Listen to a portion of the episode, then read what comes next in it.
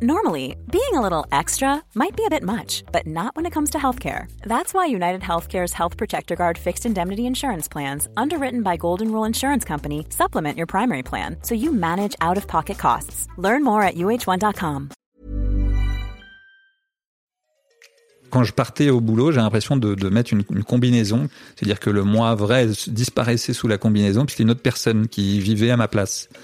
Et un matin, je te dis, je me suis levé, je me suis dit, il faut rentrer. Et donc, j'ai démissionné. Et en fait, c'est le moment, pour le coup, où ça vient percuter un peu un autre podcast, qui est le podcast euh, Histoire de Daron, où on a parlé de la naissance de, de Julia, ma seconde fille, puisque on rentre en France et euh, Julia naît avec une trisomie 21 qui n'a pas été détectée. Bah, été une collision en fait entre une histoire euh, de famille et une histoire professionnelle, puisque finalement l'un a généré la suite de l'autre, puisque suite à cet événement, euh, bah, j'ai raconté cette histoire en bande dessinée. Ça a été un peu le début de la de la suite de de ma carrière.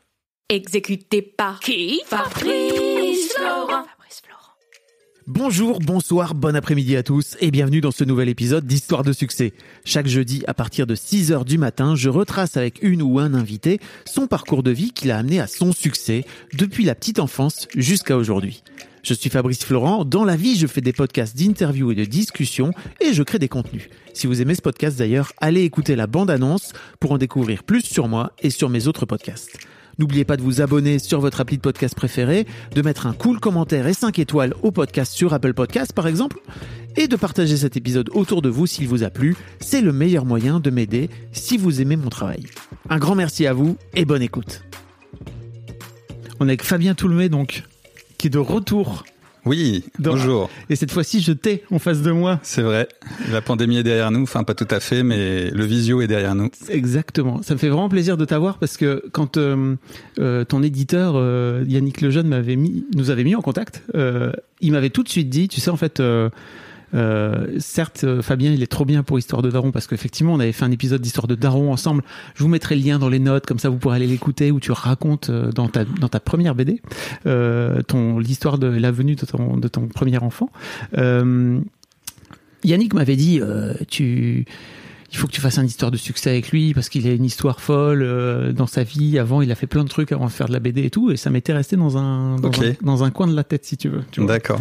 Et donc, euh, je suis très heureux de, de pouvoir de pouvoir t'avoir là parce qu'effectivement, j'ai l'impression que tu as as un parcours qui qui est intéressant parce que tu as as deux vies en fait. Tu as une première vie où on va reparler, mais où tu as été euh, ingénieur euh, et, où, et, où, petit à petit tu as basculé pour euh, finir par devenir aujourd'hui auteur et dessinateur de BD à plein temps, quoi. Ouais. Fou.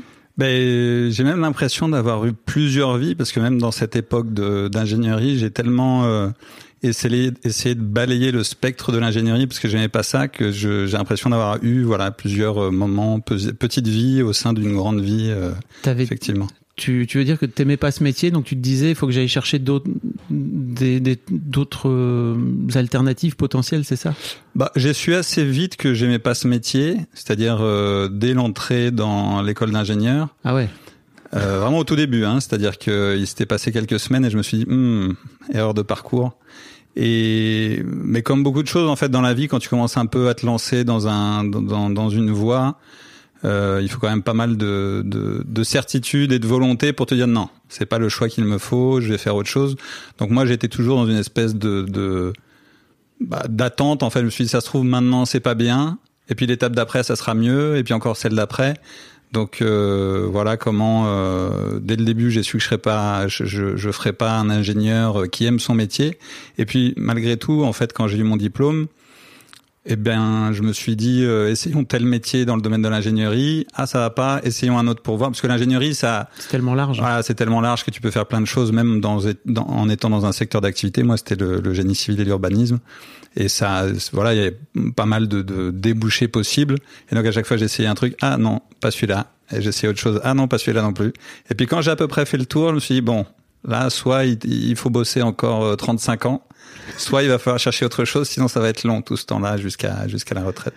Ok, on va reparler de tout ça après. Ouais. La, la, première euh, question que je pose à tous mes invités, c'est à quoi tu ressemblais, Fabien, quand tu avais 7-8 ans?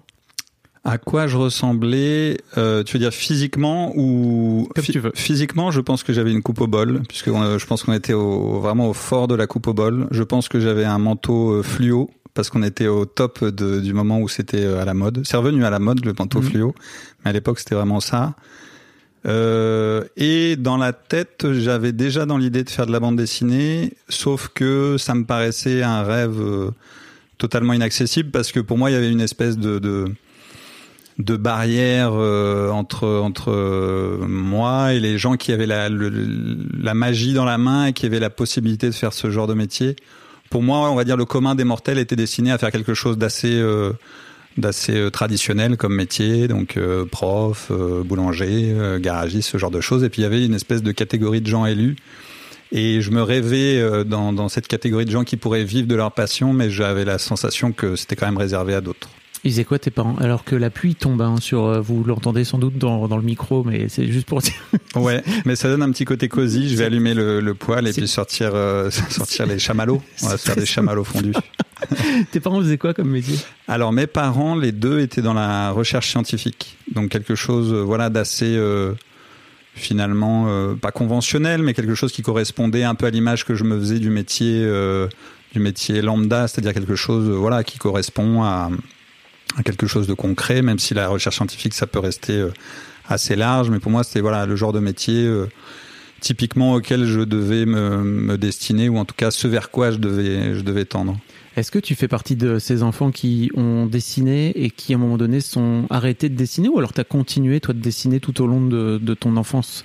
Tu sais, il y, a- pas mal d'auteurs de BD qui disent bah moi la différence c'est que je me suis jamais arrêté parce que je dessinais comme tous les enfants quoi. Moi, j'ai beaucoup dessiné étant gamin et je me suis vraiment arrêté finalement au moment où j'ai choisi de devenir euh, ingénieur. En fait, euh, j'ai vraiment des souvenirs très concrets d'après-midi où je dessinais euh, allongé sur un tapis à recopier euh, Jolly Jumper, Lucky Luke, Tintin. Et après même des moments où je faisais de la bande dessinée avec des copains d'école, avec ma sœur. Donc euh, voilà, j'ai vraiment tout le temps beaucoup dessiné. Et puis toujours avec cette idée de je pourrais pas forcément en faire carrière, mais c'est tellement mon rêve que voilà, je dessinais, je dessinais, je dessinais. Et puis le moment des études, en fait, de, de l'ingénierie, il y a eu à la fois peut-être le côté euh, retour à la raison, en me disant bon bah euh, finalement peut-être que je serai jamais dessinateur, et puis aussi au- le côté euh, bah tout bêtement euh, agenda quoi, c'est-à-dire que j'étudiais, quand j'étudiais pas, euh, je faisais la fête avec des amis, et finalement le temps de rêverie, le temps de, de qui, qui était très présent pour le coup dans mon enfance et dans mon adolescence, des moments où j'étais euh, seul dans mon univers, euh, où je pouvais dessiner. Finalement, ce temps n'existait plus puisqu'il était sans arrêt occupé, soit par les études, soit par les sorties.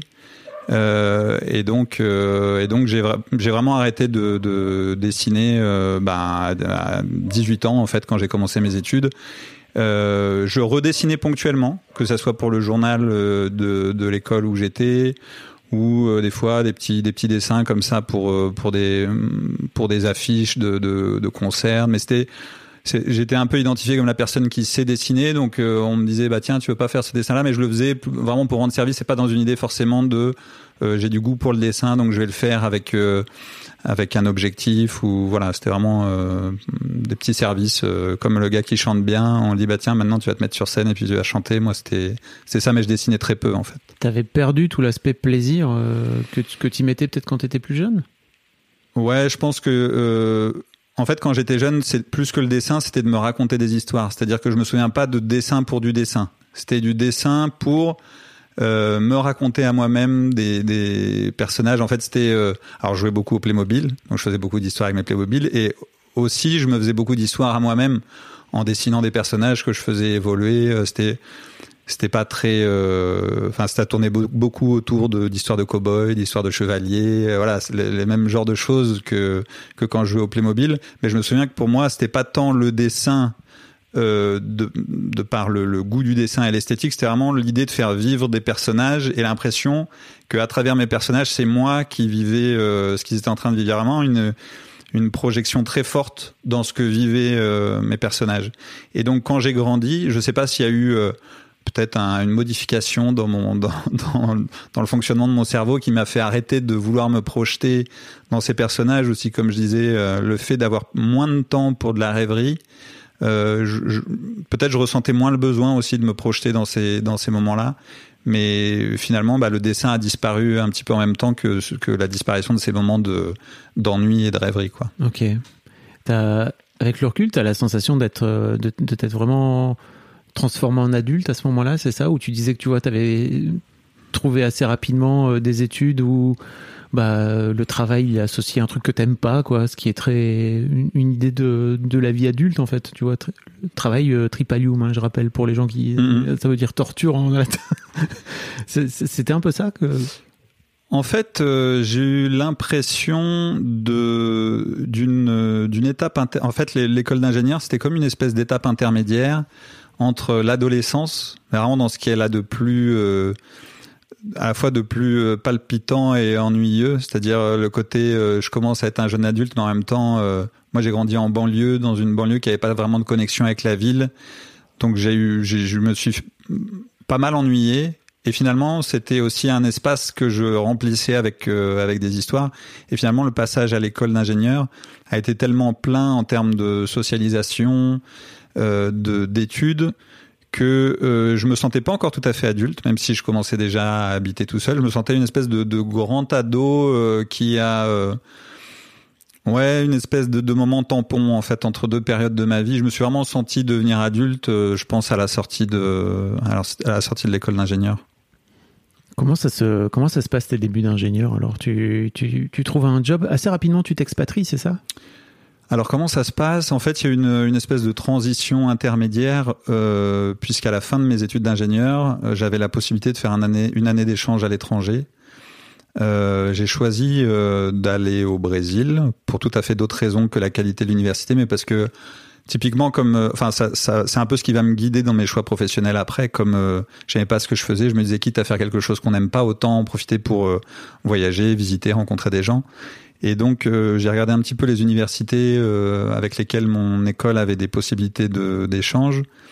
Et euh, j'ai identifié le Brésil. Et puis au Brésil, j'ai identifié un coin qui était sympa de par le climat, de par la plage. Et, euh, et de par aussi le fait que très peu de gens voulaient y aller parce qu'il fallait parler portugais, ce que je ne parlais pas. Euh, donc en dernière année, voilà, je me suis euh, lancé dans cette année euh, à l'étranger. Et finalement, ça a été euh, peut-être ce moment-là, pour le coup, qui m'a fait vraiment passer à l'âge adulte parce que c'était une des premières fois où je partais aussi loin, aussi longtemps, donc dans un contexte euh, qu'on peut juger euh, moins cocon. Euh, bah, je me suis pas mal révélé à moi-même puisque j'arrivais dans un environnement que je connaissais pas, euh, sans parler la langue. euh, voilà, donc euh, là, là, j'ai commencé à me à vraiment à me révéler en tant que jeune adulte et je me suis dit bah voilà, euh, comme je vais être ingénieur, c'est ça que je veux faire. Je veux vivre à l'étranger, dans un pays où il fait beau, euh, idéalement où il y a la mer pas loin. Et donc quand j'ai eu mon diplôme, euh, je me suis dit hors de question que je rentre en France je veux continuer à, à vivre à l'étranger. Il se trouve que pendant cette année-là, j'ai rencontré ce qui allait devenir ma femme, et donc on a eu pour projet, euh, eh bien, de, de continuer à voyager. euh, Enfin, pour le coup, elle voyageait puisqu'elle était déjà au Brésil, elle est brésilienne. Et, euh, et voilà, voilà comment après, en sortant de l'école, j'ai cherché des boulots qui étaient plutôt à l'étranger. Et le, le premier boulot que j'ai trouvé, en fait, m'a emmené euh, au Bénin où je travaillais sur des sur des chantiers de canalisation d'eau potable. Donc première euh, autre expérience de pays et de et, première expérience professionnelle et première désillusion puisque je me dis oula mais qu'est-ce que je fais là à mettre des tuyaux euh, sous les sous sous la terre? Et bah, je suis pas resté très longtemps et après j'ai enchaîné avec d'autres euh, avec d'autres boulots à l'étranger à chaque fois avec le même constat oulala mais qu'est-ce que je fais là? Donc tu as quand même fait ça quelques années parce que ça t'amène à quoi euh, euh, ça t'a euh, fait ça 5 ans, non? C'est ça Non, j'ai fait ça pendant 12 ans. ah ouais. Ah, j'ai fait des ellipses là dans mon explication parce que c'est très long, avec des allers et retours et des et des constats et des. Il y a eu, il y a eu beaucoup d'allers-retours au Brésil aussi, avec euh, toujours euh, euh, l'idée de revenir s'y installer, de s'y établir pour de bon. Euh, donc il y a eu des moments où je suis, où on est rentré au Brésil, où j'ai travaillé pour des entreprises françaises, et puis pour telle ou telle raison, euh, on n'est pas resté, donc on est reparti. Est-ce qu'il faut que je rentre dans le détail de chacune de ces étapes ou pas forcément hein Non, mais on n'est pas forcément obligé, mais c'est juste, euh, moi, ce qui m'intéresse, c'est à quel moment tu commences à raccrocher le, les wagons avec, euh, avec le dessin. Ouais. Bah en fait, euh, donc ce que je te disais tout à l'heure, c'est que très vite, en rentrant dans l'école, en école d'ingénieur, je me dis oula, fausse euh, erreur de erreur de parcours. Et je me souviens que très rapidement, je me dis, je vais faire les arts déco de Strasbourg, parce que je me dis, euh, je veux faire du dessin. Et dans ma dans ma classe, il y a quelqu'un dont la petite amie fait les arts déco à Strasbourg. Et il m'explique ce en quoi ça consiste. Et je me dis mais c'est quand même le rêve, tu fais des études et tu dessines. Tes études, ton travail c'est de dessiner, c'est de raconter des histoires. Qu'est-ce qu'est-ce qui fait que tu vas pas à ce moment-là? Bah ce que je te disais tout à l'heure, c'est-à-dire que je viens d'intégrer une école qui est euh, relativement euh, comment dire demandée, c'est-à-dire que c'est assez compliqué d'y rentrer. Euh, il y a au bout la perspective d'avoir une facilité d'embauche, enfin toujours ce côté très sécuritaire qui fait que on je me dis euh, j'ai de la chance quand même. J'ai beau ne pas aimer ce que je fais, j'ai de la chance parce qu'au final euh, euh, toute ma vie j'aurais probablement un métier, un métier où je gagne bien, où j'aurais pas trop à me préoccuper de, de pas de, du fait de, gagner sa vie. donc voilà, toujours ce côté euh, sécurité qui est à la fois un confort puis un piège puisque ça ça nous maintient dans dans une voie qui est pas qui est pas la nôtre. Donc euh, voilà, très rapidement je me dis allez on va faire les arts déco Strasbourg et puis je me et puis toujours cette espèce de peur de, de sortir d'un truc où je me où je suis en sécurité pour quelque chose de totalement improbable. J'ai pas d'exemple autour de moi de gens qui vivent de d'un métier euh, artistique et comme je disais tout à l'heure, ça me paraît réservé à des gens qui ont euh, des qualités exceptionnelles que je n'ai pas. objectivement, je dessine bien, mais je suis pas un grand dessinateur. Euh, dans toute euh, ma scolarité, j'ai jamais euh, été tellement, comment dire, valorisé pour mes compétences littéraires. C'était même plutôt l'inverse. J'étais pas très bon en matière littéraire. J'étais très bon en matière scientifique. Et bah après coup, je me rends compte que justement ce système scolaire où on, sépare un petit peu les enfants de catégories, les forts en sciences, les forts en matière littéraire, ça, ça nous d'une certaine façon, ça m'a influencé. C'est-à-dire que je me disais, je suis fort en sciences, je ne m'investis pas en matière littéraire. Et typiquement au lycée, je me souviens qu'en philosophie, je faisais pas d'efforts parce que je savais que le coefficient était faible. Je n'avais pas encore la maturité pour me dire, objectivement, c'est intéressant, ça mérite de d'étudier ça. Je me disais, bon, moi, c'est les sciences, donc euh, un peu bourrin. C'est les sciences. Euh, donc voilà, je suis. pas Fabien tout le mec qui disait dans un podcast, euh, en fait c'est cool si tu peux tu peux réussir à faire les deux en même temps quoi. Ouais, à cette époque-là, je, je, crois que les podcasts n'existaient pas. les micros existaient, mais les, les, podcasts non. Et je sais plus où on était, mais oui, en fait, très rapidement, je me suis dit, il faut que, il faut que je m'en sorte. Et puis en même temps, je me dis, il faut que je m'en sorte. Bah, j'y arrivais pas parce qu'il y avait toujours quelque chose qui me retenait.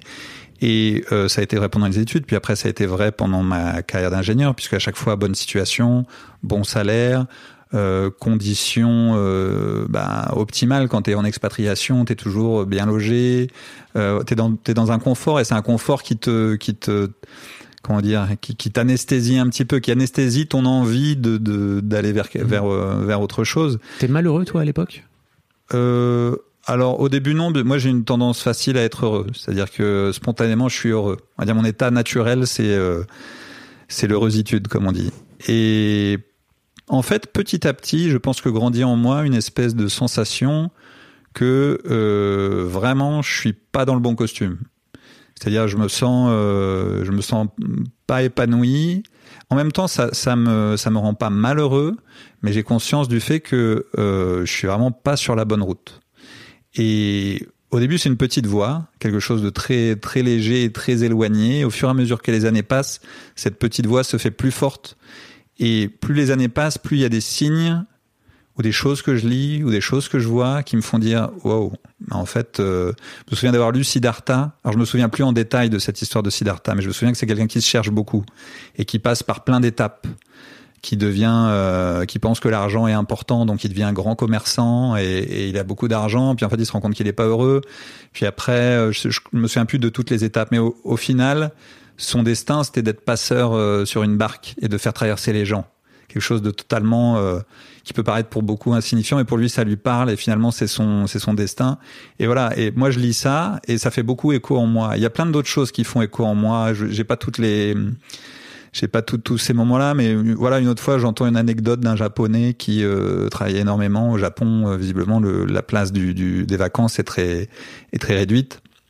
Il travaille beaucoup, il travaille beaucoup, et il a plein de projets pour sa retraite, et le jour de sa retraite, il décède. Bah, tout ça, ça me parle beaucoup, en fait. À chaque fois, c'est comme une espèce d'amplificateur de cette petite voix que j'avais, et, et, plus ça va, plus je me dis, ouais, je suis, je suis vraiment en train de perdre mon temps, là. Et donc, toutes, toutes, ces étapes-là dans, dans des pays euh, où, où c'est joli, où je vis des belles expériences humaines, et eh ben en fait, ça contribue à faire augmenter le, le poids de cette euh, insatisfaction. Et on arrive du coup euh, au moment qui, qui, cristallise un petit peu ce basculement. Euh, je suis d'un point de vue euh, carrière d'ingénierie dans une espèce de point haut puisque j'ouvre la filiale d'un bureau d'études français au Brésil. Donc, euh, bah, créer euh, une, structure, embaucher des gens, manager. et, voilà, même si c'est pas une très grande entreprise, il y a quand même une espèce d'accomplissement en termes de carrière d'ingénierie qui doit signifier, voilà, t'es en haut, t'es bien, Sauf que là, je suis vraiment au top de ce que je n'aime pas, c'est-à-dire euh, manager des gens, euh, faire tampon entre la maison mère et les gens que je manage pour faire en sorte que euh, on produise beaucoup, voilà. Euh, et là, pour le coup, je suis, je suis pas heureux. C'est-à-dire que vraiment, je me rends compte que bah, à chaque fois, j'étais guidé par l'idée de allons voir la prochaine étape, allons voir un peu plus haut. Peut-être que finalement, ça va me plaire d'arriver à l'étape d'après. Là, je me rends compte à ce point haut qu'il n'y a pas d'autres points après. J'ai déjà fait prof, j'ai déjà fait commercial, j'ai déjà travaillé sur des chantiers, j'ai déjà travaillé dans des bureaux. Comme je disais tout à l'heure, j'ai déjà un peu balayé tout le spectre de l'ingénierie. Et j'arrive à ce point haut entre guillemets d'une carrière d'ingénieur, c'est-à-dire euh, responsable d'une entreprise et manager des gens. Et là, je me rends compte que, mais alors, c'est pas du tout ce que je, ce que je veux faire. À ce moment-là, j'ai 29 ans et il me reste, aller au bas mot, 35 ans à travailler. Et je me dis, ça va être très long. Et à ce moment-là, je euh, repense très fortement à cette petite voix qui me parle depuis longtemps et qui me dit euh, que j'ai envie de faire de la bande dessinée, sauf que j'ai toujours euh, fait taire cette voix en me disant c'est pas pour toi parce que t'es pas t'es pas exceptionnel, t'as pas t'as pas le don pour le dessin, t'as pas le, la, la, qualité pour écrire. à chaque fois je la faisais taire cette petite voix. Et à ce moment-là, elle me reparle plus fort et je me remets à lire de la BD en fait. Pendant tout ce temps-là, pareil, je me suis arrêté de lire de la bande dessinée. Ce qui fait qu'aujourd'hui, j'ai, on en parlait tout à l'heure euh, avant de, de faire le podcast, j'ai une culture de bande dessinée qui est relativement pauvre. Euh, on va dire pour le commun des auteurs de BD. C'est-à-dire que pendant toutes ces années-là, pendant presque 15-20 ans, j'ai pas lu de BD. Et en fait, je redécouvre la BD au Brésil par l'intermédiaire de, de productions brésiliennes d'auteurs et par l'intermédiaire de traductions de bandes dessinées françaises. Et typiquement, je tombe sur des éditions euh, brésiliennes de l'association. La, Donc l'association, c'est une une maison d'édition française qui publie euh, ce qu'on appelle euh, typiquement du, du, roman graphique. Euh, et ce sont des livres très différents de ce que j'ai lu euh, quand j'étais gamin, c'est-à-dire que ça va être des thématiques plutôt sociales, euh, contemporaines, des histoires en un volume, des one-shots, pas des séries. le dessin est très, comment dire, personnel à l'auteur. C'est pas forcément un, un dessin très esthétisant avec des canons graphiques très très très fort, c'est, ça va être euh, du dessin qui est voilà que je trouve très chargé en personnalité, euh, qui peut être parfois euh, avec des imperfections, mais moi je trouve que ça donne du charme à l'histoire. Et il y a une espèce de, de révélation. Je me dis ouais, mais en fait on peut écrire ce genre d'histoire, on peut dessiner de façon soi-disant imparfaite, ou en tout cas en exprimant sa sa personnalité. Et, et c'est un, un, moment où la petite voix recommence à reparler en moi et je, à ce moment-là, je l'intellectualise un peu. À ce moment-là, c'est pas si clair dans, dans, ma tête, mais à ce moment-là, je pense que c'est un, une espèce de premier déblocage en me disant effectivement, c'est possible de faire autre chose comme bande dessinée. Le deuxième déblocage, c'est je rencontre des Brésiliens qui deviennent des amis, qui euh, vivent de la bande dessinée qui vivent de la bande dessinée d'une autre façon que nous on a de vivre de la bande dessinée en France, c'est-à-dire qu'ils donnent, euh, enfin, en tout cas, c'est très difficile de vivre de la bande dessinée d'auteur quand on est au Brésil, puisque le marché, en tout cas à l'époque, était très euh, réduit. Donc ils font beaucoup de sous-traitance euh, pour des éditeurs américains, donc Marvel, voilà, et ils donnent des cours, ils font des, des dessins pour de la communication. Alors c'est pas du tout ce vers quoi je veux aller, sauf que euh, je, me, je me projette beaucoup en fait. C'est-à-dire que en, particulier l'un d'eux qui est, un, super ami qui s'appelle Daniel, qui était avocat, en tout cas qui était sur le chemin de devenir avocat et qui a abandonné euh, euh, ses études de droit pour faire de la bande dessinée. Et en fait, à ce moment-là, je me dis, mais c'est moi, sauf que lui, il a, eu le courage de faire ce pas que j'ai pas réussi à faire. Et donc, voilà, c'est un, un, un deuxième. A lot can happen in the next three years. Like a chatbot may be your new best friend. But what won't change? Needing health insurance. United Healthcare Tri Term Medical Plans are available for these changing times. Underwritten by Golden Rule Insurance Company, they offer budget friendly, flexible coverage for people who are in between jobs or missed open enrollment. The plans last nearly three years in some states, with access to a nationwide network of doctors and hospitals. So, for whatever tomorrow brings, United Healthcare Tri Term Medical Plans may be for you. Learn more at uh1.com. deuxième déblocage. Et je me dis, mais moi, je viens de, je viens de France, qui est un des, principaux pays de production de bande dessinée. Euh, Qu'est-ce qui me retient de pas au moins essayer? Peut-être ça marchera pas, mais là j'ai 29 ans. Si je dois travailler encore 35 ans pour arriver à la retraite, ça va être très long. Essayons. Et au pire, j'ai voilà. Ce que je m'étais toujours dit, c'est que j'ai euh, cette sécurité du diplôme d'ingénieur. Euh, ça vaut peut-être la peine d'essayer. Au pire, ça marchera pas, mais au moins j'aurais essayé. Voilà, c'est vraiment le moment où je me suis dit, je veux pas avoir de regrets. Et, et pour le coup, ce moment a été très soudain. C'est-à-dire que je pense qu'un peu à la façon, peut-être, j'en ai jamais fait, mais à la façon d'un burn-out, je me suis levé un matin et je me suis couché le soir. J'étais persuadé que le lendemain, ça allait continuer comme tous les autres jours. Et le lendemain matin, je me suis réveillé et j'ai dit à ma femme, eh ben, je pense qu'on va rentrer en France et puis que je vais faire de la bande dessinée. Et donc euh, ma femme m'a dit ok, euh, bah va travailler. Et puis ce soir on en parle. Et toute la journée j'étais persuadé, mais sûr de ce que je voulais faire. Je, je supportais plus d'arriver au bureau, de vérifier que les gens produisaient, de vérifier leurs plans, de corriger leurs plans, de dire un tel, euh, s'il te plaît, arrive à l'heure. Je supportais plus en Mhm. fait. C'était pas moi. C'est comme si je j'entendais parler quelqu'un d'autre quand euh, quand je faisais ce genre de choses. Ouais, C'était plus aligné avec, avec qui t'étais, quoi. Ouais, j'avais vraiment, la- je te dis, la sensation de pas avoir le bon vêtement. Mm. Quand je partais au boulot, j'ai l'impression de, de mettre une, une combinaison que je que je zippais du, du bas jusqu'en haut de la tête. C'est-à-dire que le moi vrai disparaissait sous la combinaison, puis c'était une autre personne qui vivait à ma place. Et voilà, à ce moment-là, euh, euh, c'est un, un matin, je te dis, je me suis levé, je me suis dit, il faut rentrer. Et donc très rapidement, en fait, tout s'est mis en place. J'ai démissionné. Euh, on a organisé notre voyage pour pour rentrer en France. Et euh, et en fait, c'est euh, le moment pour le coup où ça vient percuter un peu un autre podcast, qui est le podcast euh, Histoire de Daron, où on a parlé de la naissance de de Julia, ma seconde fille, puisque c'est le moment où où ma femme est enceinte de notre deuxième fille, donc Julia. On rentre en France et Julia naît avec une trisomie 21 qui n'a pas été détectée.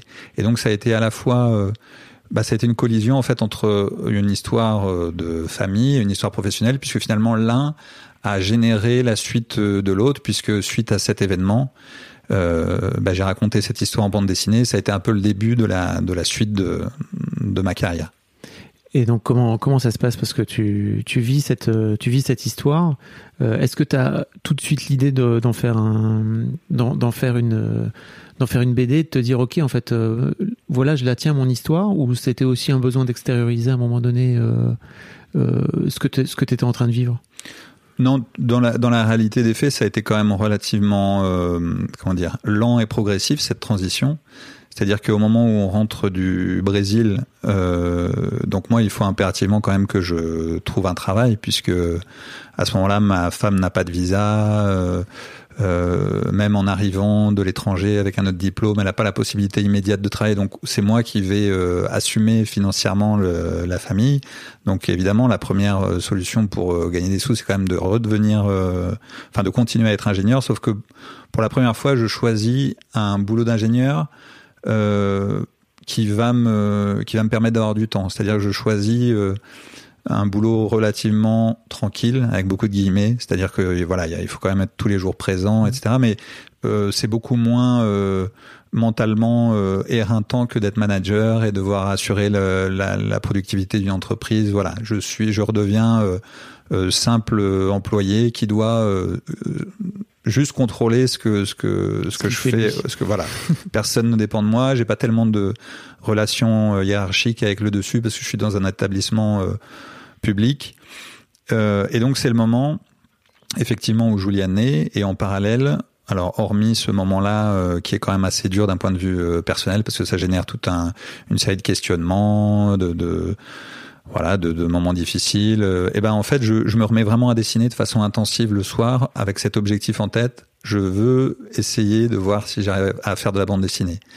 Et donc ce, ce, cette étape-là de je veux, je veux, je m'y mets tous les soirs, parce qu'à ce moment-là, je, je dessine plus très bien. hein. Je me suis arrêté pendant euh, 20 ans.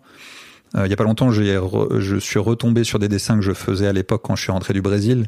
Euh, il fallait, il fallait de la foi quand même pour. euh, si aujourd'hui quelqu'un me montrait euh, mes dessins en me disant voilà, je veux faire de la BD, est-ce que je pense que je ah, je je serais pas totalement certain que cette personne va y arriver. Voilà. Mais j'étais tellement animé par ce espèce de désespoir de plus vouloir jamais faire d'ingénierie que vraiment je m'y donnais euh, à fond, à fond.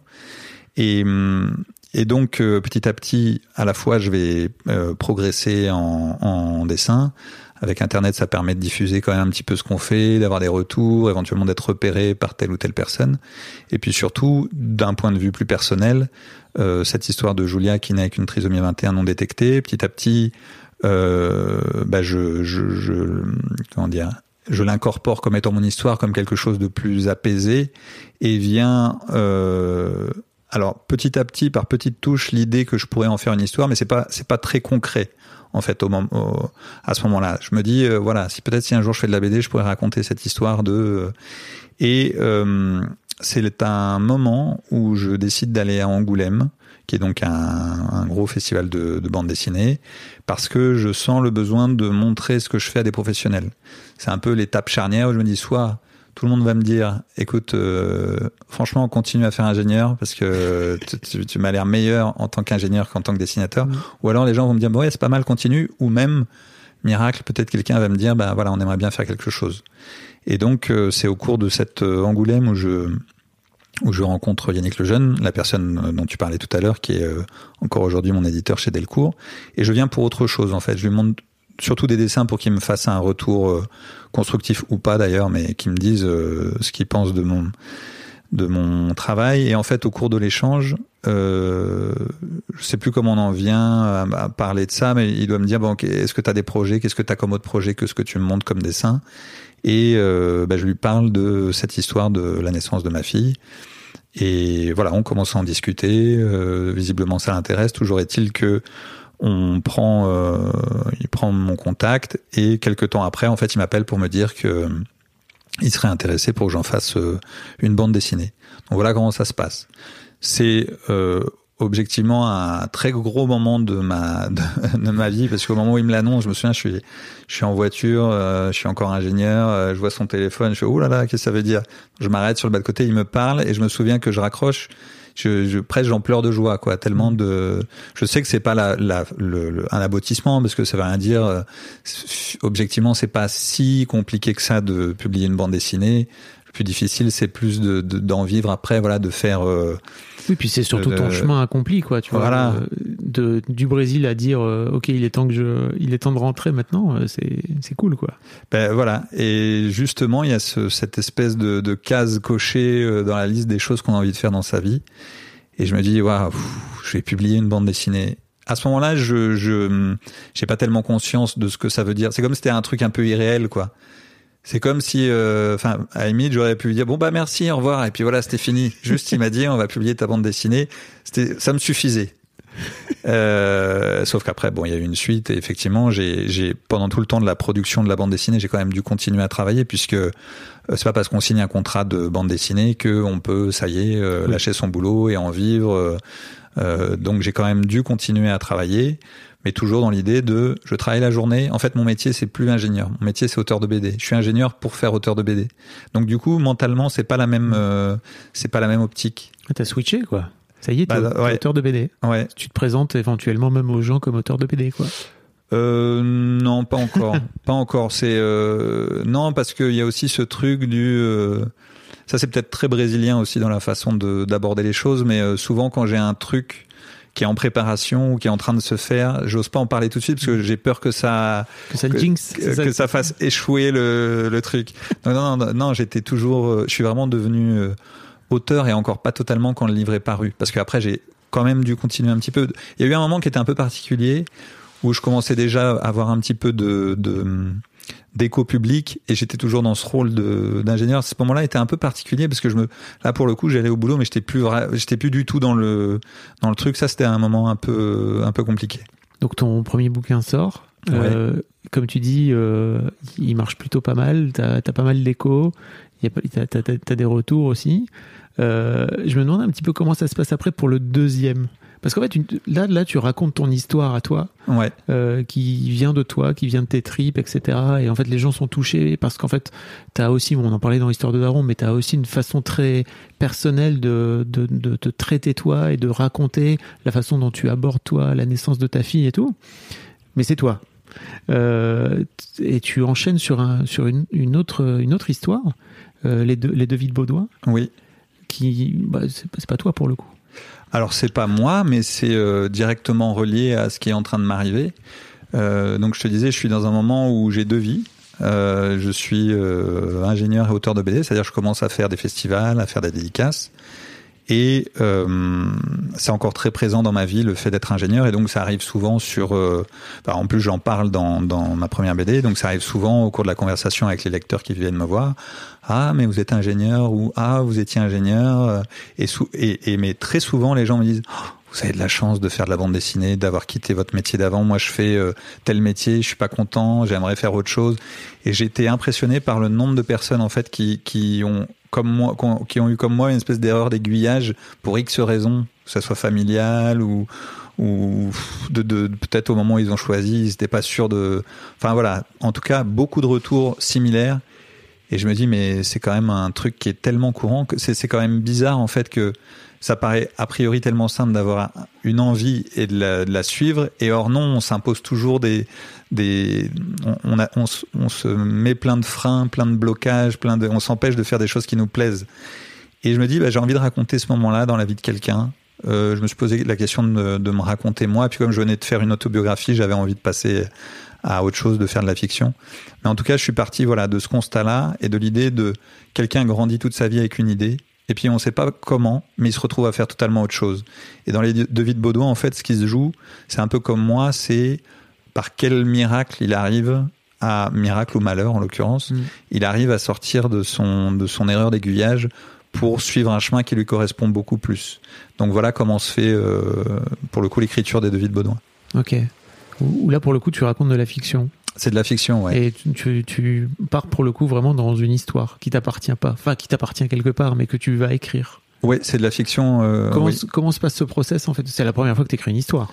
Oui, alors euh, comme beaucoup de choses qui m'arrivent dans la vie, mais y compris dans ma carrière d'ingénieur, en fait, j'ai tendance à, ça, des fois, ça peut être un défaut à pas trop envisager le après. C'est-à-dire que euh, je fais, et euh, en fait, j'envisage pas a priori l'échec, ni la réussite d'ailleurs. J'envisage rien. Je le fais parce que j'ai envie de le faire. Et c'était pareil quand je suis parti faire mes études au Brésil. C'est pareil quand j'ai fait tel ou tel métier d'ingénieur euh, à l'étranger. Euh, je me dis juste, il faut que je le fasse et je verrai une fois en situation si je suis capable ou pas de le faire. C'est vrai que pour le coup, la fiction, c'est un boulot très différent de l'autobiographie. Par certains côtés, c'est plus facile parce qu'on s'expose moins. Par d'autres côtés, c'est beaucoup plus difficile parce qu'il y a une histoire de euh, bah, de créer quelque chose à partir de rien. Et je me rends compte qu'à la fin de chaque scène, il y a une multitude d'options de scènes suivantes qui apparaissent et je suis jamais sûr de choisir la bonne scène. Mais je l'écris de façon très pure, c'est-à-dire que je découvre après en fait que ça existe euh, la théorie de l'écriture, la structure. À ce moment-là, je l'écris euh, comme j'écrivais une rédaction et que j'avais des mauvaises notes euh, au collège, au lycée, c'est-à-dire je commence du point A, j'écris, j'écris, j'écris, j'écris, j'écris jusqu'à la fin, et à la fin je me dis bon bah c'est j'ai fini. Donc je l'ai écrit comme ça, en, presque en improvisant. C'est-à-dire j'avais une conscience du thème, j'avais une conscience de, euh, de plus ou moins de mon point d'arrivée, mais tout a été euh, relativement improvisé. Voilà. Maintenant je procède plus trop comme ça, mais à ce moment-là finalement ça m'a peut-être sauvé entre guillemets parce que peut-être si dès le début j'avais eu conscience du fait que un il fallait connaître euh, enfin il fallait euh, l'usage voulait qu'on connaisse euh, l'écriture de scénario de la structure peut-être ça m'aurait paralysé. Je pense que le fait de l'avoir fait de façon très pure peut-être maladroite par, par moment je sais pas mais en tout cas le fait de l'avoir fait comme ça ça m'a voilà ça m'a libéré en fait. Et puis aussi les premiers livres je pense qu'on a moins la conscience du fait qu'on va être lu. on n'a pas encore la conscience de la critique, on n'a pas encore la conscience du retour des lecteurs. Et quand j'écris, j'écris euh, à ce moment-là beaucoup pour moi et en me disant que c'est vraiment, euh, il y a un petit côté euh, moi enfant qui me raconte mes histoires. Maintenant, ça change un petit peu pour du bien et puis pour du moins bien. Il y a des avantages et des inconvénients. Mais à ce moment-là, je me raconte vraiment l'histoire à moi et puis à Yannick aussi, qui est, qui est mon éditeur. Mais euh, à ce moment-là, c'est assez abstrait en fait l'issue. Euh, l'issue euh, éditoriale du livre en fait. Surtout que je crois qu'au moment où je commence à écrire euh, les devis de Baudouin, ce n'est pas toi que j'attendais, donc mon premier livre est pas encore sorti. Donc ça ah, renforce ce côté très à huis clos quoi. Ok. Oui, parce que je me demandais un peu comment tu faisais pour justement. est-ce qu'il y avait déjà une attente, tu vois, de la part des. Est-ce que tu avais pris justement conscience de ça et qu'il y avait une attente potentielle des lecteurs, etc. Quoi? Non, pas du tout totalement frais. Ouais, ouais totalement frais. Et, et j'avoue que c'était euh, du coup agréable puisque je te dis, je, je, me le racontais vraiment à moi. Et ouais, je me souviens de deux expériences d'écriture vraiment très, un truc très frais, très enfantin. En fait, j'ai l'impression d'être un gamin, quoi. Tellement en plus il y avait cette euh, cette opposition entre ma journée, des choses pénibles à vivre d'un point de vue professionnel, et le soir cette espèce d'espace de, de détente et de création qui est en plus, chez moi, l'écriture, il y a un côté euh, trans en fait. Quand je commence à écrire, je suis alternativement tous les personnages et je vis l'histoire. Donc il y a un côté très euh, ouais, très féerique dans, dans enfin féerique, le mot est peut-être un peu fort, mais voilà un côté où je rentre dans une bulle et c'est une bulle agréable. Tu te mets dans des conditions particulières pour arriver à ça ou c'est juste tu le fais là depuis ta véranda et puis tu tu t'y mets tout de suite? Ça, ça, évolue un petit peu avec le temps. En fait, j'ai la, la sensation que euh, avec les, les, les œuvres passant et la conscience du fait qu'on est lu, ça modifie un petit peu le rapport. Et puis aussi, une, une, à un moment donné, une espèce de, de, de contrainte quand même qui existe de euh, délai, de financier. Et ça, alors j'ai toujours énormément de plaisir à le faire, mais à l'époque, il y avait vraiment quelque chose de totalement euh, euh frais, puisque j'avais aucune conscience du fait que j'allais être lu. J'avais pas de, de nécessité particulière financière puisque j'étais encore ingénieur. Donc il y avait quelque chose de je me fais euh, mon livre pour moi. À la limite, le livre aurait été publié en un exemplaire pour moi. été ça aurait été, voilà, ça aurait été la même chose. Donc aujourd'hui, euh, déjà j'ai pris conscience de ça, donc beaucoup moins de peut-être d'innocence dans la façon d'aborder l'écriture, mais j'ai par opposition j'ai aussi beaucoup plus de comment dire de, de de conscience de ce que c'est l'écriture, de comment aborder un thème, de comment le, construire. Il y a quelque chose que je sens, alors peut-être à la lecture ça se sent pas, peut-être que des gens peuvent trouver ça moins bien, mais il y a quelque chose que je sens beaucoup plus euh, maîtrisé dans ma façon de, de raconter. Quelque chose de plus carré, quoi. Ok. Il y a un autre truc dont je voulais te parler aussi, c'est que dans les, les devines Baudouin, tu parles beaucoup de famille enfin c'est ce personnage là qui il lui reste plus que quelques mois à vivre et il décide de, notamment d'aller voir son père. Euh, c'est un écho s'il y a un écho en toi par rapport à, ta propre histoire ou c'est vraiment euh, à un moment donné tu dis ça ça pourrait être intéressant de venir faire parler ce mec euh, enfin de venir faire en sorte que ce mec se rapproche de son père? Bah, pour le coup dans cette histoire vraiment tout vient au fur et à mesure de façon très euh, improvisée donc, je, il doit y avoir euh, quelque chose de l'ordre du, du, du, subconscient ou de, de, choses vécues ou autres. Euh, ce qui est sûr, est-ce qu'on retrouve ce que, alors maintenant, encore une fois, je l'analyse avec le recul, mais au moment où je le fais, j'en ai pas conscience, mais que finalement, le, la question de la famille est assez, assez présente dans chacun de mes livres. Je pense que parce que c'est parce que ce qui m'intéresse dans, dans les histoires, c'est les liens entre les gens, des histoires humaines, et finalement le lien familial est quelque chose de très riche. Parce qu'à la fois c'est quelque chose qui peut être très violent dans le négatif, quelque chose qui peut être très beau. Il y a toujours un côté aussi euh, inconditionnel, c'est-à-dire que peu importe ce qui se passe, on reste toujours le frère, le père, voilà. Et je pense que c'est pour ça que, à la fois dans cette histoire et dans les suivantes, il y a toujours à un moment donné une, une question de famille. Euh, dans les devis de Baudouin, il n'y a pas de lien particulier avec euh, moi, ce que, ce que j'ai vécu, si ce n'est que je, je me souviens que dans la réflexion de l'histoire, je trouvais beau que ce soit deux frères. Euh, moi, j'ai des, des frères et sœurs, et je vois que la relation que tu peux avoir avec des frères et sœurs, même si c'est, c'est des très bons amis, il y a quelque chose de de particulier euh, qui, est, qui est difficile à décrire en fait. Je sais pas comment l'expliquer, mais euh, même si tu te donnes pas de contact pendant très longtemps, tu restes quand même euh, euh, en contact avec cette personne, enfin en lien avec cette personne. Enfin, il y a un truc je sais pas expliquer, mais qui est très fort et que je voulais essayer de retranscrire dans cette histoire où en plus il y a une espèce de don euh, de, de l'un pour l'autre que je trouvais très beau et je trouvais que ce don, enfin j'imaginais que ce don était beaucoup plus euh, comment dire ou pertinent ou beau, je sais pas quel mot utiliser, mais dans le cas d'une relation euh, de frère. Ok. C'est suite à ça que tu, tu crées Hakim, c'est ta BD d'après, c'est ça? Ou je, je, je m'embrouille dans tes... Il y en a une euh, entre les deux, mais qui a été un peu di- différente puisque c'était une commande de, par un musée lyonnais pour une exposition. Donc euh, il y en a eu une euh, concrètement entre les deux, mais on va dire dans la suite logique de mes créations, effectivement, l'Odyssée d'Hakim vient après euh, les Devis de Baudouin. Et alors là, pour le coup, tu racontes l'histoire de quelqu'un d'autre. C'est-à-dire que tu, Oui, tu alors le micro, quoi. Ouais. Donc, euh, encore une fois, à ce moment-là, j'ai j'ai pas tellement conscience de mon parcours d'auteur, mais ce que je sais, c'est qu'un peu comme quand j'étais ingénieur, j'ai pas envie de refaire sans arrêt la même chose. J'ai envie de changer. J'ai pas envie de euh, continuer à faire euh, une autre autobiographie ou une autre fiction. J'ai envie d'essayer un autre thème. Et euh, un petit peu comme toi, puisqu'on a discuté, je pense que j'aime bien entendre les gens me raconter leur histoire. Et c'est le moment où, ça je le raconte dans le début de l'Odyssée d'Hakim, euh, on est en 2015, on est vraiment euh, au, plus fort de la crise des réfugiés syriens. Euh, beaucoup de Syriens essaient de venir en, Europe et donc beaucoup décèdent en Méditerranée.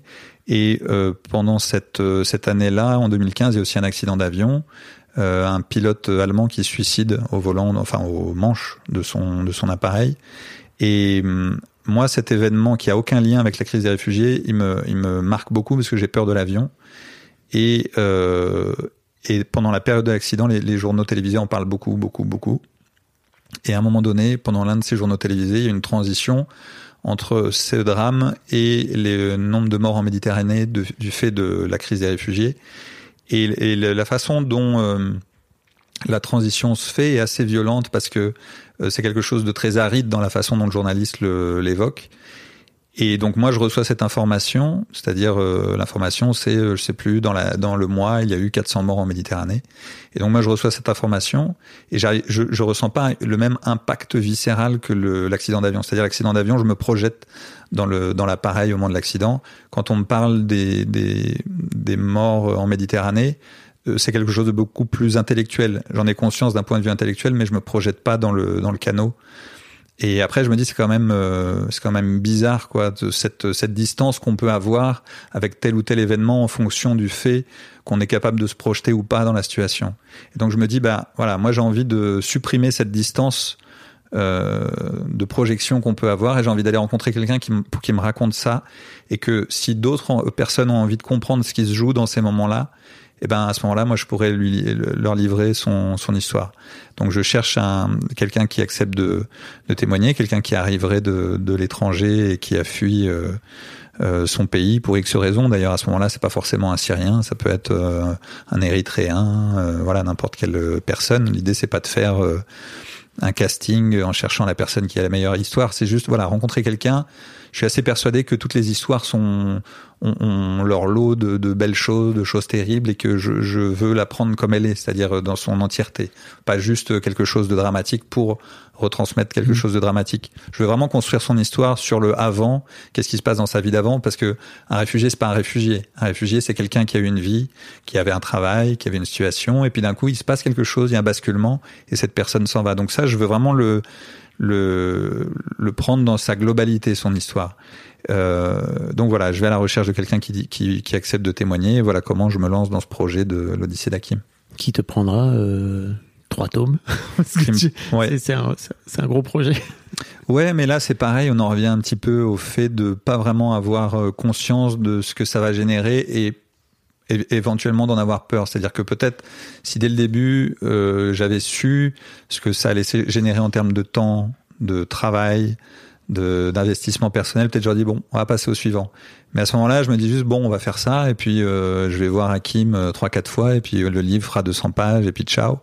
Sauf que ben l'histoire est longue, ça demande du temps, il y a un interprète, donc voilà, je l'interview pendant un an et demi.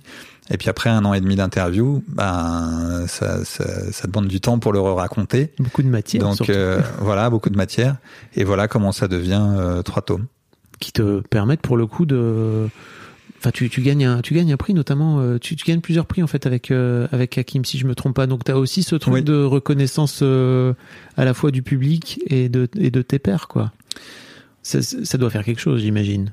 En fait, je pense que j'ai eu un parcours qui peut être relativement atypique parce que finalement j'ai eu une certaine euh, reconnaissance dès le premier, en fait, dès ce n'est pas toi que j'attendais, où il y a eu un écho médiatique assez fort. euh, et donc, bah, les, ventes ont suivi, et puis ça a généré des ventes sur le sur les devis de Baudouin. Donc, au moment où je fais euh, l'Odyssée d'Hakim, je pense que je suis déjà un peu identifié en tant qu'auteur, et, euh, et je j'ai pas senti le basculement euh, au moment de l'Odyssée d'Hakim. En fait, il y a plusieurs petits basculements. Le vrai premier gros changement, c'est ce n'est pas toi que j'attendais, où là il y a un écho médiatique très fort. Et donc concrètement, là, j'ai l'impression de, de passer dans un autre euh, dans un autre monde. Et l'Odyssée d'Hakim, c'est, je le vois plus comme une espèce de palier intermédiaire, une espèce de confirmation de quelque chose qui m'assoit un peu plus dans ma dans ma carrière de d'auteur. Mais c'est vrai qu'en termes de de, de de reconnaissance, je sais pas, c'est peut-être comparable à, à ce n'est pas toi que j'attendais, peut-être un peu plus. Mais il y a quelque chose voilà de, de qui se confirme et qui qui fait que pour le coup à ce moment-là, je peux je peux il y a un téléphone qui sonne. Est-ce qu'on l'entend dans le On l'entend un peu, On l'entend un peu, c'est mais pas ça- grave, c'est- j'ai choisi une, jolie chanson. Bravo. Et ce qui est sûr, c'est qu'à ce moment-là, je suis déjà euh, dessinateur de BD à plein temps Dans ta tête et et dans ma vie, puisque j'ai, je suis plus euh, ingénieur. Et hum, voilà, il y a quelque chose que, il y a une espèce de confort mental qui qui qui est là, et je me dis voilà, là, je suis, euh, je suis arrivé à une espèce de palier où je me sens. euh, euh, j'ai la sensation que euh, je vais pouvoir maintenant faire des projets de façon plus régulière et sans trop de sans trop me poser la question de savoir si euh, euh, quelqu'un en voudra ou pas voilà il y a quelque chose de, de confort qui s'installe tu progresses aussi entre temps en dessin, comme tu le disais tout à l'heure. J'imagine que ça doit aider euh, à te sentir un peu plus légitime aussi à faire ce métier, parce que tu parlais du fait que tu savais pas trop dessiner au départ. En tout cas, t'avais perdu, t'avais perdu la patte, quoi. Ce qui est sûr c'est que euh, quand je vois l'évolution de mon dessin même si je rouvre plus trop mes livres d'avant parce que à chaque fois je vois que les défauts je pense que ça fait ça un peu à tous les Ouais, à tous les auteurs, mais ce qui est sûr, c'est que moi, j'y vois une évolution. Ce qui est sûr, c'est que j'ai la sensation que je suis jamais au niveau où j'aimerais être. Il y a toujours cette espèce de, de jugement un peu négatif de ce que je dessine. Par contre, j'ai la sensation que je suis arrivé. En fait, au début, j'avais l'impression de pas vraiment avoir de style. C'est-à-dire, je dessinais un peu comme je savais dessiner, enfin comme je pouvais dessiner plutôt. Maintenant, j'ai la, sensation d'avoir de m'être créé un univers graphique que, euh, dans lequel je suis à l'aise. Ça a à la fois des avantages et des inconvénients. Les avantages, c'est que bah, je me sens bien avec mon dessin. Je me, je me, je suis pas sans arrêt à me dire ah, qu'est-ce que c'est mal dessiné cette main. Ou voilà, j'ai accepté à la fois mes qualités, mes défauts. Euh, Peut-être l'inconvénient, c'est que au bout d'un moment, on se repose un peu sur des, sur espèces de, facilités euh, euh, graphiques, de synthétisation, voilà. Typiquement, pendant très longtemps, je savais jamais comment dessiner une voiture. Un jour, j'ai trouvé une espèce de, de forme de voiture qui m'est propre et dans laquelle je suis à l'aise. Bah, c'est vrai que maintenant, des fois, je me dis, je pourrais essayer de dessiner les voitures d'un peu d'une autre façon. Voilà, il y a une espèce de confort aussi euh, Mhm. et de, de de routinisation de la façon dont je dont je dessine. T'as sorti ta dernière BD là, Ouais. euh, cet, cet été. Cet été? En Euh, juin, ouais. en ju- ouais, c'est ça. Euh, elle te vient d'où cette histoire de Suzette qui cherche, qui va chercher son grand amour de jeunesse euh, après avoir perdu euh, son mari, qu'elle, qui, elle est, elle est, vie- elle est grand-mère, hein, Suzette. Ouais, elle est grand-mère. Avec, avec, encore une fois, avec un lien avec sa, Sa avec petite fille. quoi. Ouais. Bah en fait, c'est euh, une idée qui remonte à assez loin et euh, donc l'idée euh, originelle, c'était euh, euh, finalement je- à l'époque où j'ai eu l'idée, j'avais la sensation qu'on parlait pas tellement de l'amour des personnes euh, âgées, comme s'il y avait une espèce de, de tabou. Or, c'était euh, euh, c'est quelque chose qui est de plus en plus présent puisque ben, le- l'espérance de vie s'allonge, l'espérance de vie en bonne santé s'allonge, euh, le nombre de divorces augmente, donc fatalement on a la possibilité de vivre plusieurs vies euh, amoureuses dans une même euh, existence. Donc il y avait cette idée initiale qui existait depuis très longtemps. Et puis est venue s'ajouter à cette idée initiale l'idée euh, de la façon dont on vit le couple. En fait, euh, entre, j'ai la sensation qu'on est un peu à une, génération charnière entre euh, nos grands-parents qui qui vivaient dans un qui le couple comme une espèce de construction sociale très forte et qui, bon an mal an, vivaient toute leur vie avec la même personne, même si ça allait pas très bien, mais parce que ils étaient identifiés socialement comme un couple. Mm et où la place de l'homme était quand même euh, beaucoup plus euh, enviable que la place de la femme, euh, voilà, puisque à elle les contraintes de logistique de la maisonnée, etc. Et puis l'homme pour le coup était beaucoup plus dans l'idée du travail, de voilà, de de, de l'extérieur et la, femme de voilà, la femme de l'intérieur.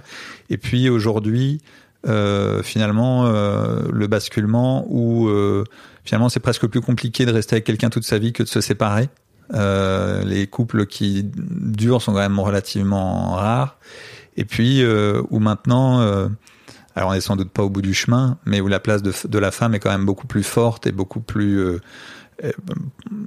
proche, ou en tout cas, voilà, à égalité avec l'homme, pas dans toutes les familles, mais mm. d'une façon globale.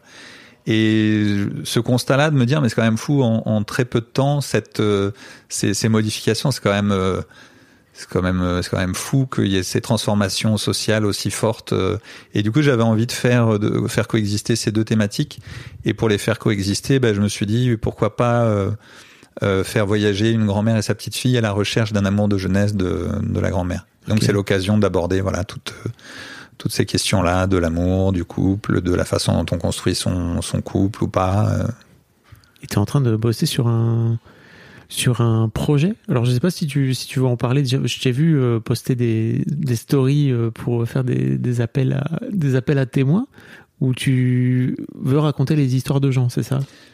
Alors ça c'est un projet qui est euh, très récent et encore très frais, mais on va dire le projet qui est le plus avancé, c'est un projet de, de reportage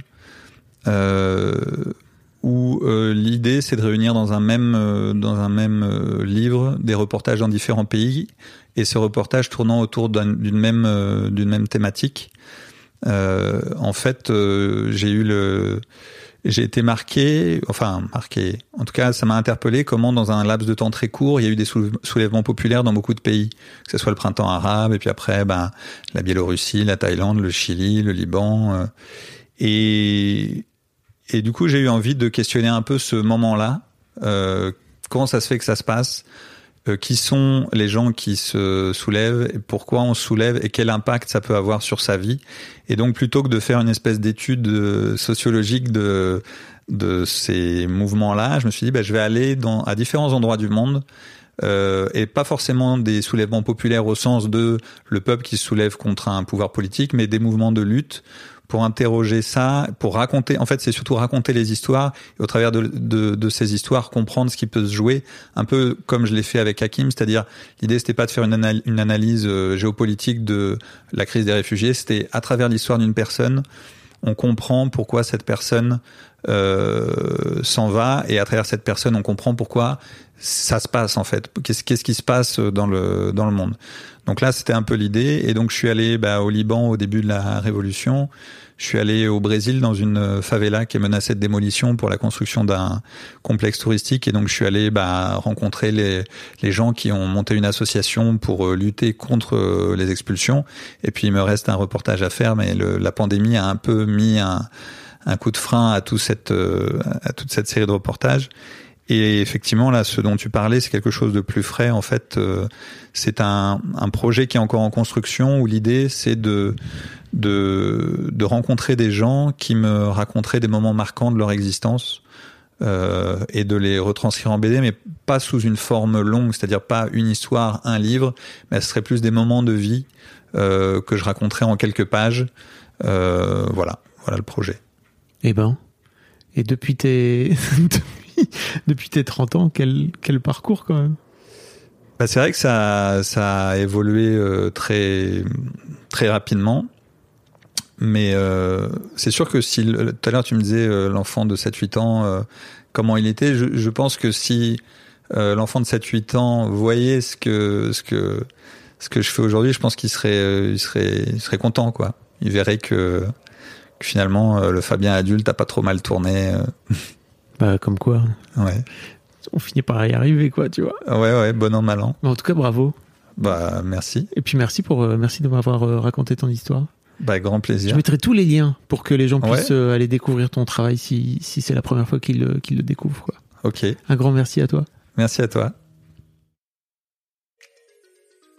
Merci beaucoup pour votre écoute. Avant de nous quitter, si vous avez aimé ce podcast et cet épisode, merci de lui mettre un commentaire sur Apple Podcast et 5 étoiles de préférence. C'est le meilleur moyen de le faire connaître. Vous pouvez faire comme Macha Chose qui a écrit comme toujours avec les podcasts de Fab Florent, on a l'impression d'être une petite souris. Les invités sont intéressants, tout comme leur parcours de vie. On rit, on s'interroge, on apprend, et on apprend aussi sur soi. Merci Fab, tes podcasts sont inspirants. Eh ben merci beaucoup, ça fait plaisir. Et si vous voulez faire comme elle, vous vous rendez sur Apple Podcast et vous cherchez Histoire de succès directement dans votre appli ou sur votre ordinateur. Merci beaucoup à vous et rendez-vous jeudi matin à la même heure à partir de 6h du matin dans votre appli de podcast pour un nouvel épisode d'Histoire de succès. Mom deserves the best, and there's no better place to shop for Mother's Day than Whole Foods Market. They're your destination for unbeatable savings, from premium gifts to show-stopping flowers and irresistible desserts. Start by saving 33% with Prime on all body care and candles. Then get a 15-stem bunch of tulips for just $9.99 each with Prime. Round out Mom's menu with festive rosé, irresistible berry chantilly cake, and more special treats. Come celebrate Mother's Day at Whole Foods Market.